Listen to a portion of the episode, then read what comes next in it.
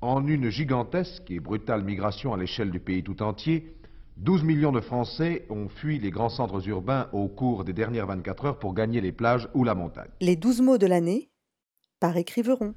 Aussi jamais les termes de rush ou d'exode n'ont été plus judicieusement employés. Vendredi, c'était le 1er juillet, jour béni des premiers départs en vacances. Je m'en foutisme. Vacances d'été, êtes-vous plutôt juilletiste ou haussien? Le grand chassé-croisé des vacances. Bikini, Bermuda ou chemise hawaïenne?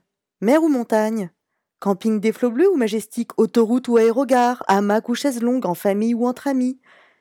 Et surtout, juillettiste ou haussien alors qu'enfin on pourrait décélérer, se laisser porter par une douce vague de chaleur estivale, ranger papier, crayon, claviers et tablettes, nous voilà sommés de prendre d'ultimes décisions, de faire des choix impossibles autant que dérisoires.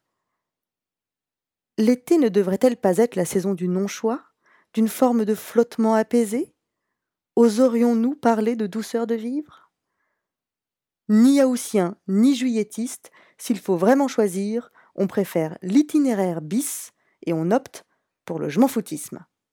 Ah mais attention, ne prenez pas le foutisme à la légère, s'offrir une respiration demande de l'ambition. Le foutisme n'est peut-être pas un existentialisme, mais il n'est plus tout à fait un néologisme. Ce substantif masculin a son entrée dans le dictionnaire depuis la fin du XIXe siècle. Pas mal pour un grand nonchalant qui semble se foutre de tout. Alors écoute bien.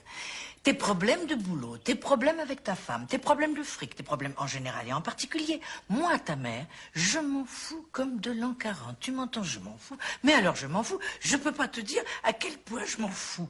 Je n'en ai vraiment rien, rien, rien à